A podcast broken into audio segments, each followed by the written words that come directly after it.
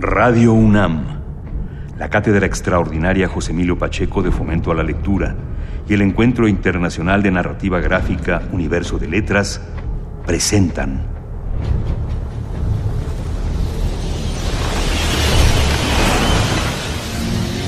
En el capítulo anterior...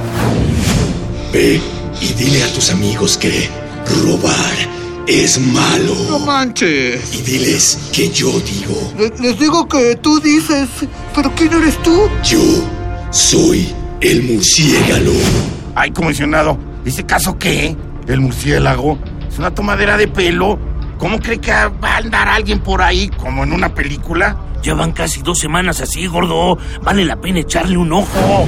Los moros con cristianos son un grupo que se dedica al robo, la extorsión y el lavado de dinero. Se mezclan con empresarios y los ayudan a enriquecerse ilícitamente. No, no, no, no, negro. El murciélago recibirá su castigo, pero no será de parte nuestra. Eso sería un crimen, ¿no, agente Fierro? No sería lo mismo si, por ejemplo, el disparo viniera de un arma policíaca, ¿no? Durante el día, el Bruno Díaz es un humilde y dedicado mecánico automotriz en el taller de su madrina Alfreda. Pero por la noche, cambia la mezclilla grasiente y las playeras deslavadas por unas masculinas mallas de lucha, una capa y una máscara con la que siembra el terror en el corazón de los malandrines y truanes de la Ciudad de México. Estas son las insólitas aventuras del hombre murciélago. Capítulo 2. Las dos caras de la ley.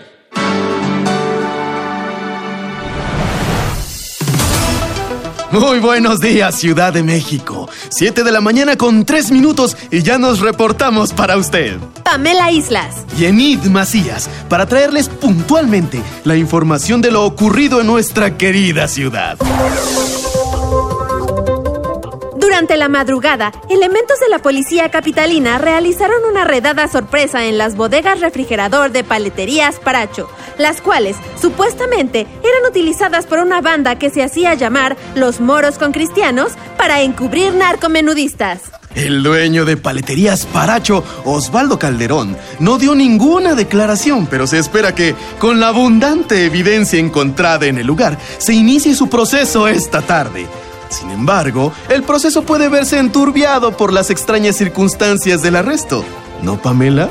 Ciertamente, Enid, no había ningún antecedente de esta investigación y según los reportes oficiales, al lugar no arribaron los equipos especiales. ¿Cómo entonces un grupo de siete policías y tres patrullas logran detener a una pandilla de casi 50 individuos? El agente a cargo, el oficial Jaime Fierro, se negó a declarar el modus operandi de la redada. Sin embargo, cámaras de seguridad aledañas a las bodegas refrigerador capturaron la imagen del hombre que la cultura popular ha dado a llamar el murciélago, huyendo de la escena del crimen. ¿Quién es el hombre debajo de la máscara y cómo es que él solo hizo la diferencia en esta supuesta operación policíaca? ¿Se trata de una nueva y desconocida medida de seguridad? Por lo pronto, se llevaron al corralón ocho camiones repartidores de paleterías Paracho, que fueron abandonados por sus choferes. La policía ya busca a los conductores de los vehículos que han sido confiscados, junto al resto de las posesiones del implicado, Osvaldo Calderón. A continuación, ¿qué sustancia es altamente tóxica, de color rojo, incolora y es muy probable que usted la tenga en su casa? La respuesta después de esta pausa.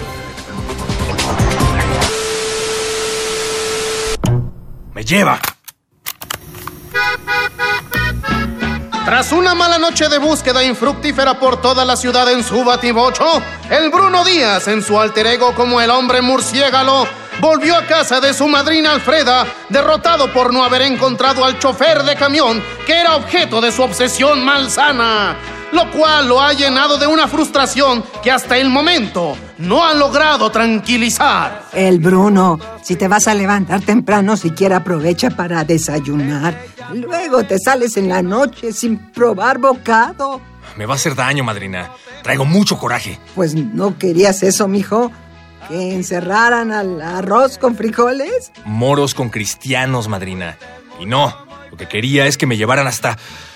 hasta alguien más. ¿A quién sí se puede saber? El Bruno, me dijiste que si encontrabas al Bonais, ya le ibas a parar con lo del murciégalo. No puedo, madrina. El Bonais era. era nada más el nexo para llegar a. José Chías. ¿Y ese quién es? José Chías, madrina, fue el hombre que mató a mis padres. Y como cada vez que menciona a sus finados progenitores, los ojos de el Bruno Díaz se pierden en imágenes de recuerdos tortuosos. Tres años atrás en el penal de Santa Marta, Catitla. Ay, ay, ay, ay. ay. Levántate, carnal. Si te quedas acostado se enfría el músculo y duele más. No les des el gusto de que te vean que te duele. No, pues si no es por darles gusto. De todas formas, o sea, si me duele, me pegan. Si no me duele, me pegan. Y si dejo que me peguen, me pegan más. Pues defiéndete, mano. ¿Y ya no me pegan? No, sí te pegan, pero de menos no se van limpios. Ay, ¿me repites tu nombre, carnal? Eh, Carlos, pero me dicen el papalote. El Bruno. ¿Te llamas el Bruno? Ah, todo junto. El Bruno Díaz. no manches, eres el Bruno Díaz como... ¡Díaz! ¿Tienes visita? Achis, ¿de quién? Tu abogáster. ¿Y qué? Abogado, cabrón. Desde que su vida había tomado el dramático giro carcelario de ser acusado por el asesinato de una mujer, el Bruno podía contar a sus aliados con los dedos de una sola mano. Uno de ellos era su madrina Alfreda, el otro, Carlos Café, mejor conocido como el Papalote, su compañero de celda, y el tercero era Javier Denis, el amable abogado que, en apoyo a los más desamparados, solía ofrecer sus servicios a aquellos que habían caído en la misma desgracia que el Bruno Díaz. Dime que tienes buenas noticias, mi Javi. Sí tengo, señor Díaz, sí tengo. Resulta que su caso, como era de esperarse, tiene muchas irregularidades. Los testimonios de los supuestos testigos no concuerdan, pero usted, usted carece de credibilidad. P- pero le juro que yo no maté a la esposa del doctor. De hecho, cuando él entró, ta, ta, yo... ta, ta, ta. Ya sé, Díaz, ya sé. Yo te creo. En serio que te creo. Pero que tú y yo sepamos la verdad, de nada nos sirve. Hay que convencer al juez. ¿Eh? Entonces, como te decía, careces de credibilidad. Y mira, no te quiero mentir. Hay una cosa muy turbia por acá. Pues claro que está turbia. Mataron a alguien y dicen que fui yo. Más turbio todavía el Bruno. La cosa está así. No te voy a decir mucho porque de hecho legalmente te conviene saber lo menos posible, pero tengo palancas. Palancas. Sí las puedo mover para que aceleren tu caso, pero me van a pedir algo a cambio. El dinero no es problema, Javier, siempre y cuando no sea mucho. No, no, no, no, no, no se arregla con dinero. Es más un sacrificio. Ah, ah, bueno, Javier, me siento halagado. Quizás algo curioso, pero no, la verdad no quiero que mi primera experiencia... No, no, no, no, no, no, no, no. No, no, el Bruno. Quieren, quieren que te eches la culpa. ¿De qué? ¿De matar a esa mujer? Son cuestiones de política, no me pidas que te explique mucho, por favor. Pero mira, tú dices que la mataste sin saber por qué. Yo te mando a evaluación médica, tu caso se va enfriando y te podemos sacar en un año o dos. ¿Un año o dos? Es nada para una condena de homicidio. Pero yo no la homicidié. Shh. El Bruno, por favor, sé discreto. Para que esto funcione, tienes que estar arrepentido. Tiene que verse que sabes que tú cometiste el crimen sin saber por qué. Yo me encargo de lo demás, pero por favor ya no digas que no fuiste tú o no voy a poder sacarte. Pero, pero... Ayúdame a ayudarte, el Bruno. Bueno, te- te- yo la maté. Ah, sí, sí. Por ahí vamos bien.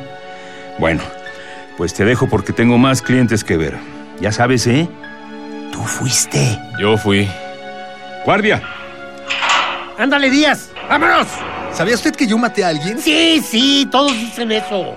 Camínale, cabrón. Aquella visita de su abogado fue más que el primer roce de El Bruno Díaz con la corrupción penitenciaria. Fue un encuentro con su pasado y quizá con su futuro. Justo al salir de la sala de visitas, el Bruno alcanza a divisar a otro guardia que lleva consigo a un preso del mismo penal que él. Un preso que le resulta conocido, el mismo andar desgarbado, la misma barba que crece irregular, el mismo bulto a un lado de la nariz, solo con un cúmulo de años más que se habían agregado a los pequeños ojos de aquel hombre. Ese día, el Bruno Díaz supo que se encontraba en la misma cárcel que el asesino de sus padres. ¡Qué terrible coincidencia, ¿no? Papalote, papalote, ayúdame. Tú conoces un chorro de gente acá. Pues hablo con mucha gente, sí. ¿Cómo se llama un güey que está como como así de alto y, así de flaco y que tiene un bulto en la nariz acá? Ah, el del bultito. Sí, se llama Memo, Memo Romano. Memo Romano. Maldeciré ese nombre hasta que muera. No, espérame, no es cierto. Memo Romano ya salió libre, qué menso. No, el del bultito es este. ¿Cómo se llama? Ah, espérame. Chi, Chías. José Chías. José Chías. Maldeciré ese nombre hasta que muera. José Chías. José Chías. José Chías. José Chías. Otra vez el Bruno. José Chías, madrina. Ay, ¿qué hace aquí? Ay, mijo, vente, vamos a desayunar. Espérese, madrina. Ahora que el Bonais está preso, necesito averiguar el nombre del abogado que contrató para dejar a Chías libre. Estoy seguro de que es el mismo abogado que va a buscar para él mismo. A ver, después, después, después. No se te van a echar a correr porque te comas unos huevos. Ándale, vamos. Ándale, mijo. Más tarde, ese día en el Ministerio Público. La única persona que puede entender cabalmente el grado de frustración del hombre murciélago es el agente Jaime, el gordo fierro pues su cruzada por construir un cuerpo policíaco libre de corrupción se ve constantemente desprestigiada por la misma institución que trata de cobijar. ¡Son eras, gordo! No hable tan feo, comisionado Lobo. Te dije bien clarito acá en la oficina que no anduvieras metiéndote en cosas que no eran tuyos. Te mando a buscar un güey enmascarado, uno solo, y me traes un pelotón. Una cosa llevó a la otra, comisionado. ¿Qué le digo? No me diga que no está contento de haber atrapado a una banda de narcomenudistas de alto calibre. Yo creo que ya con esto le quitamos la quincena, ¿no? Pero dejaste ir al murciélago. Sí, me escapó. El bulldog dijo que lo dejaste escapar, gordo. Así se hacen los chismes, comisionado. Yo estaba desarmado. Los moros con cristianos eran un montón. Y ellos sí tenían armas. Evalué la situación. Más valen 100 pájaros en mano que uno volando, ¿no? Una semana, gordo. Tienes una semana para atrapar al murciélago. No me importa si se te atraviesa un jefe de la mafia o una red de extorsionadores. Al único que puedes buscar es al loquito de la máscara. ¿Oíste? ¿Tan malo es que alguien nos esté echando la mano? No, no nos están echando la mano, gordo. Nos están ninguneando. Y te puede perjudicar. Hablé con el abogado de Osvaldo Calderón dice que va a presentar una denuncia de agresión contra el murciélago y si nosotros lo encubrimos, va a ir contra nosotros. Así de fácil, gordo. Para encerrar a los moros con cristianos hay que encerrar también al murciélago. Órale, sácate de aquí y no regreses hasta que lo traigas de las orejas. A la orden, comisionado. Aun cuando el gesto del agente Fierro es tranquilo y sosegado, una duda con matices de miedo le ronda entre ceja y ceja, pues recuerda claramente, como seguramente usted, querido escucha, también recuerda, pero que de igual modo repetiremos por necesidad narrativa, que los moros con cristianos confesaron haber infiltrado uno de los oscuros tentáculos de la corrupción dentro de la policía y el agente Fierro comienza a sospechar que el comisionado Lobo es más que un simple espectador de la situación. Pero sus reveladoras cavilaciones tendrán que esperar por ahora, pues algo más ocupa su mente. Un extraño recado sin firma que ha sido convenientemente dejado sobre su computadora. ¿Y ahora? Recaditos a mí. Nos vemos a medianoche en el templo mayor. No confiese en nadie en nadie. A medianoche. Yo que me quiero ir temprano. Más tarde, esa misma noche, a las afueras del Museo del Templo Mayor. Si de veras quieres ser discreto, no deberías salir con esa piñata en la cabeza. Es una máscara. Hay cámaras por acá. Si alguien llega a ver que hablo contigo. Entonces también debió traer una máscara, agente Fierro. Tengo que arrestarte, mano comisionado dice que si no te presentamos a declarar, el abogado de los moros con cristianos se va a agarrar de ahí para probar su inocencia. Ni modo, es la ley. O también podría usar la ley para su verdadero propósito, hacer lo correcto. Necesito que me diga quién es el abogado de los moros con cristianos. Ah, ¿no quieres pavo? Las cuentas del Bonais, el negro y el güerote fueron congeladas, así que alguien más debe estar pagando el abogado. Y no van a usar uno de los becarios asignados por nuestro sistema judicial. Estamos hablando de peces gordos. Si investigo de dónde proviene el dinero de su abogado, podría intentar cortar su suministro y ligarlo directamente con los negocios ilícitos de los moros con cristianos. ¿Eres periodista, güey? Soy un ciudadano preocupado por la escoria que se establece en el funcionamiento de esta ciudad y que está dispuesto a rifarse el físico con tal de exponerlo. Eso es periodismo. Usted sabe que tengo razón, agente Fierro. Es de los míos. Por favor, la identidad del abogado. Te voy a dar un nombre, pero no vas a poder cortar el suministro. Porque ese es el negocio. Es un abogado que regala su trabajo como servicio social. Pero es un secreto a voces que de algún lado recibe lana. Nadie lo investiga porque no hay delito que perseguir. Tiene una fundación donde recibe donaciones anónimas. Es una herramienta de los corruptos disfrazados de buenas personas. Se llama Javier Denis. Y vas a tener que rascarle mucho para sacar la información. En el momento en el que escuche el nombre del abogado, el blando interior del Bruno Díaz se sacude con más fuerza que la que su helado semblante intenta disimular. Javier Denis, el hombre que lo sacó de la cárcel, es también el hombre que liberó al asesino de sus padres. Gracias, agente Fierro. ¿Qué, qué, qué, qué? ¿A dónde vas? ¿No me oíste? Te tengo que arrestar. Ah, pero eh, yo, este, o sea, sí, entendió lo que... Sí, ya sé, ya sé, ya sé, pero pues no te puedo dejar ir. Ya te dije que hay cámaras. Vas a tener que golpearme y huir. Es usted un gran hombre, agente Fierro. Ay. Dios lo bendiga. Con la mente confundida por ver mezclados nuevamente su pasado y su presente, el hombre murciélago va a confrontar a este nuevo rival. Pero al llegar a su batibocho, se encuentra con un nuevo predicamento. Mm, un nuevo predicamento. Murciégalo a madrina. Aquí tu madrina, mijo. ¿Qué pasó? Hay un problema. Me dieron baje con los reines del batibocho y la defensa y los espejos. Ay, mijo. ¿Y ahora cómo le vas a hacer para regresar? Los daños parecen solo estéticos. Seguramente aún. Espera, madrina. Parece que los ladrones siguen aquí. Te llamo en cinco minutos. Ustedes no entienden, ¿verdad? ¿Tienen idea de con quién se están metiendo? Pero la sorpresa del murciélago es mayúscula cuando ve salir del interior del batibocho no a un par de maleantes toscos y peludos, sino un par de hermosas mujeres enfundadas en cuero negro, una de cabello artificialmente blanco, brillante como la luna misma, y la otra, por el contrario, con un peinado más negro que la noche en que el murciélago se quedó sin palabras. Ah, eh, este... Señoritas, señoritas, señoritas. ¿Ya viste, linda?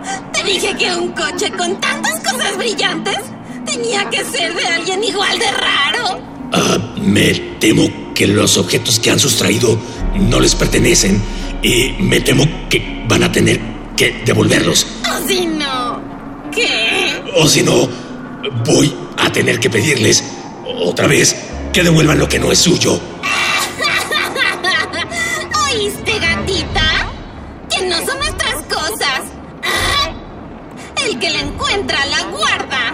No voy a pedirlo dos veces. ¿Quieres pelear, machote? Va, va, va, va, va, va. Pero te advierto que acá mi gatita sabe breakdance, capoeira y guelaguetza. Tú sabrás. Adelante. No es la primera vez que daño a una mujer sin querer hacerlo.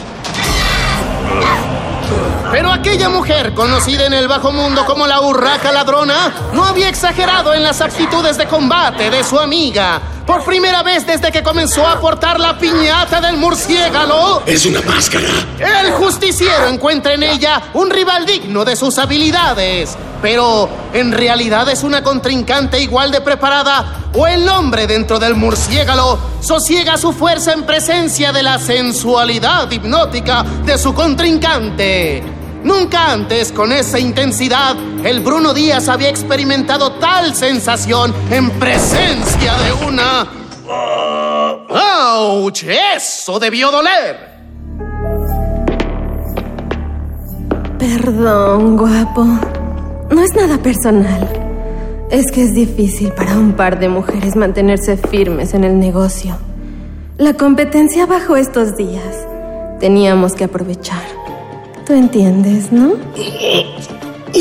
Última, última oportunidad. Déjalo, gata. Se nos hace tarde. Tienes razón. Me llevo esto también. No importa. Nunca lograrán encender. Oh, encontraron cómo. Nos vemos después, guapo. Me gusta tu máscara. Es una piñata. No, si es una... Gracias. Estúpido, estúpido, estúpido. Madrina, soy yo otra vez. Tengo el nombre del abogado. Nos vemos en el taller de... Digo, la cueva. Tuve problemas con el batibocho. Voy a cambiarme y prosigo en taxi. Me... Este, ¿me puedes prestar lo del viaje? Ay, el Bruno. ¿Por qué te sales sin dinero? Traigo mallas, madrina. Mallas. ¿Dónde quieres que ponga el monedero? Y así, mientras emprende el largo, largo, largo camino hasta un sitio de taxis adecuado que lo devuelva a su cuartel general, el murciélago se sumerge en los recuerdos del hombre que alguna vez consideró su amigo y que, ahora se entera, es uno de los responsables de su malestar emocional. Hace poco menos de un año, fuera del penal de Santa Marta, Acatitla, el día que el Bruno Díaz salió en libertad, Ay, Bruno, mijito. Madrina Alfreda. ¿Qué te dije, mi el Bruno? Sí, nos tomó un poquito de tiempo, pero fue nada comparado con lo que te habían aventado al inicio. Muchas gracias, señor Denis. No sé cómo vamos a pagarle. No, no, no me digas señor, el Bruno. Nos hace ver muy diferentes y tenemos, creo, la misma edad, ¿no? Hace cuenta que soy tu amigo, el que sí pudo seguir pagando sus estudios, que acabó su carrera universitaria, que tiene un muy buen trabajo con buena paga y un futuro prometedor. O sea, un amigo, pues. Dime, Javier. Pues muchas gracias por todo, Javier. Dios te bendiga, mijo. Ojalá que así fuera, madrina Alfreda. Lamentablemente, aunque el Bruno está fuera, no es propiamente inocente. Fue un mero tecnicismo. Pero acuérdate, el Bruno, si cualquier persona, quien sea, te llegara a preguntar por lo que pasó, ¿qué le vas a decir? Que yo maté a la señora Frías. Mijo, no. Perdón, madrina. Bajo perfil el Bruno. Nada de política. Nada de buscar ser líder de opinión. Ni siquiera te vayas a volver meme. Eres un hombre con una enfermedad mental y estás muy arrepentido de lo que ésta te hizo hacer. Sí, señor. Y recuerden, lo que sea que necesiten, cuando me necesiten, soy el hombre adecuado para sus pleitos legales. Y mientras sigan siendo pobres, no les cobro. Qué agradable sujeto. Dios te lo pague, Javier Denis. Si la corrupción ha llegado hasta un hombre tan recto como Javier Denis, significa que ninguno está a salvo del imbatible. ¡Ey! ¡Ey! ¡Taxi! No sé chiflar, pero taxi. ¡Ah! Ola delictiva en el centro de la ciudad. Al menos 28 automóviles fueron despojados de sus rines, espejos, letras y logotipos la madrugada de hoy. ¿Para qué quiere un ladrón piezas tan inservibles como el nombre de un automóvil? ¿Y dónde estaban las autoridades cuando ocurrieron los ilícitos? Del resto del cuerpo policíaco se sabe todo, pero imágenes captadas con cámaras de seguridad cerca del Museo del Templo Mayor revelan un nuevo avistamiento del hombre murciélago. En el video que aparece en su pantalla pueden ver a un agente policíaco entrevistándose con él. Por obvias limitaciones de las cámaras, no podemos saber qué es lo que discuten. Pero este es el momento exacto en que el agente policíaco amenaza con un arma al murciélago y... Vean, este reacciona de forma violenta. ¿Y quién es el agente de policía que se enfrentó al murciélago? Nada más y nada menos que el agente Jaime Fierro, apodado El Gordo, la misma figura que estuvo en la detención de la organización conocida como los Moros con Cristianos. Es la segunda vez que al agente Fierro se le observa en la misma escena que al murciélago. ¿Qué relación guardarán estos dos personajes? ¿Por qué coinciden en el mismo lugar tan seguido? ¿Será una nueva estrategia policíaca o es, de hecho, la evidencia del descuido de nuestras fuerzas de la ley ante la actitud de un vigilante que los rebasa? La jefa de gobierno no se ha pronunciado al respecto de su postura sobre el llamado hombre murciélago, pero no es de extrañarse. El final de su administración se ha visto manchado con el extraño mutismo de situaciones igual de comprometedoras, y es por eso que la oposición no puede esperar para reemplazarla. ¿Cuál es la intención del Partido Unitario de México? La explicación, según su vocero oficial, es la de hacer un llamado a la cordura. La propuesta del Partido Unitario es la de construir un cuerpo policíaco más eficiente y mejor estructurado bajo un entrenamiento que prefieren guardar en secreto.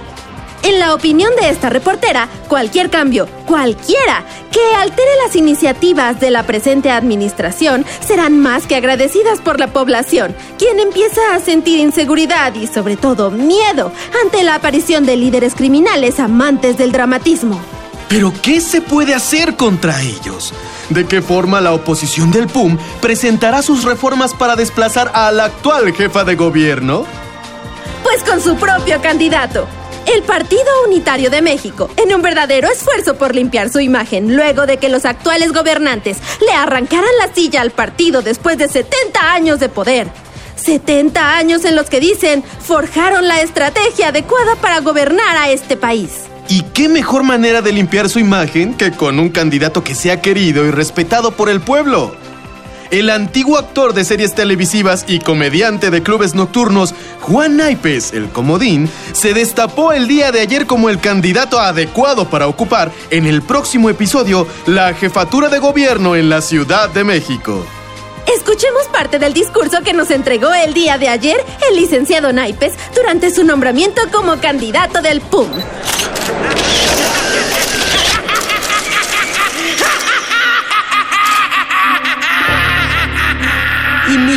Más lo feliz que está. Mientras la búsqueda del Bruno Díaz prospera, nuevos retos se divisan en el horizonte. ¿Recuperará el murciélago su batibocho? ¿Saldrán libres los moros con cristianos? ¿Convencerá a su exabogado Javier Denis de abandonar el caso o descubrirá la corrupción en la que está inmerso? ¿Qué le pasa a Lupita? ¿Qué es lo que quiere?